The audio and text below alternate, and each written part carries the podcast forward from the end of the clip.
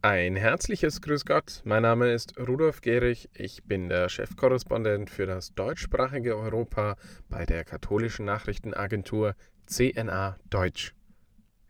Das katholische Mediennetzwerk Pontifex hat in dieser Woche zu einer Sühneaktion aufgerufen.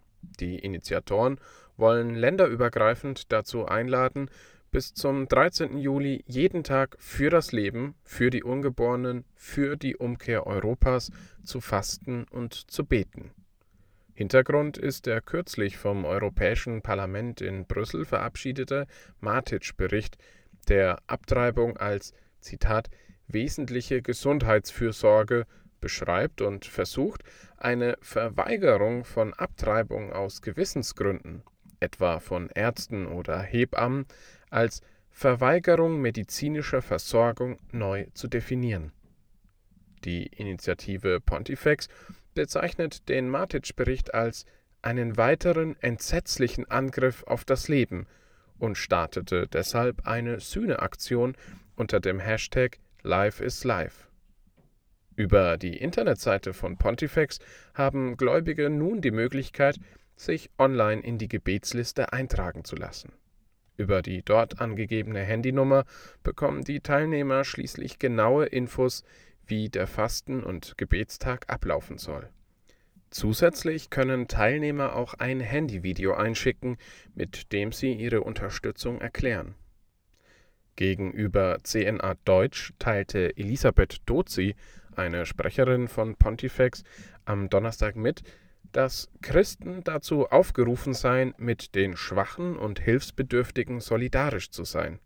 Sie sagte, das sind die Ungeborenen, die Frauen bzw. Paare in Notsituationen und im Grunde die Gesellschaft als Ganze, die an solchen Entscheidungen, falls sie durchgehen, sicher auch zu leiden haben wird. Die Motivation hinter der Sühneaktion erklärte Dozi so.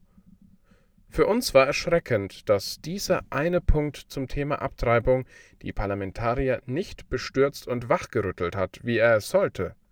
Eine Passage, in der das Recht auf Leben und körperliche Unversehrtheit nicht mehr für selbstverständlich erachtet wird, hätte doch jeden nachdenklich stimmen sollen.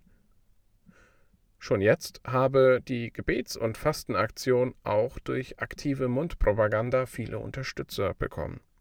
Auf die Frage, ob die Klassifizierung als Sühneaktion nicht auch abschrecken könne, antwortet Elisabeth Dozi Es klingt drastisch, weil man etwas Drastisches damit assoziiert. Sühne ist aber etwas Sanftes. Sühnen kommt von versühnen, also versöhnen. Man leistet Sühne, wenn man sieht, dass die Liebe Gottes zu den Menschen und unter den Menschen verletzt wird. Man ist dafür bereit, selber etwas auf die Schulter zu nehmen. Es geht darum, einen Bruch zu heilen, eine Verbindung wiederherzustellen. Und das in Stellvertretung für andere, die dazu selber nicht in der Lage sind oder vielleicht keinen Bedarf sehen. Alle Hintergründe zu dieser Aktion finden Sie, liebe Zuhörer, selbstverständlich auf unserer Homepage in unserem Bericht. Dort haben wir auch einen Bericht über den Besuch des Kardinalstaatssekretärs Pietro Parolin in Berlin anlässlich des hundertjährigen Bestehens diplomatischer Beziehungen zwischen Deutschland und dem Heiligen Stuhl. Der Abgesandte des Papstes hat es sich nämlich nicht nehmen lassen, bei dieser Gelegenheit mahnende Worte an die Initiatoren des sogenannten Synodalen Weges zu richten und auch zur Einheit mit der Weltkirche aufzurufen. Während der Heiligen Messe zum Hochfest Peter und Paul in der St. Johannes Basilika in Berlin sagte Parolin: Vor allen Visionen und einzelnen Bedürfnissen muss die Gemeinschaft Vorrang haben. Im Hinblick auf die oft zitierte Synodalität der Kirche unterstrich der Kardinalstaatssekretär seine Mahnung an die deutschen Katholiken mit einem Zitat des Heiligen Vaters Papst Franziskus Wörtlich sagte er, das ist ein Weg, der im Hören auf den Bischof von Rom gipfelt, der berufen ist, als Hirte und Lehrer aller Christen zu sprechen. Weiter sagte Parolin, Es ist in der Tat wichtig, sich wieder auf eine Einheit zu besinnen, die nicht von der Zustimmung zu gemeinsamen Visionen und Orientierungen abhängt, wie in der Politik üblich, sondern von der theologisch-spirituellen Verwurzelung in Gott. Ob und wie diese Mahnungen auf fruchtbaren Boden gefallen sind, das wird die kommende Zeit sicher noch zeigen müssen. Wir von CNA Deutsch werden jedenfalls genau hinsehen und für Sie berichten.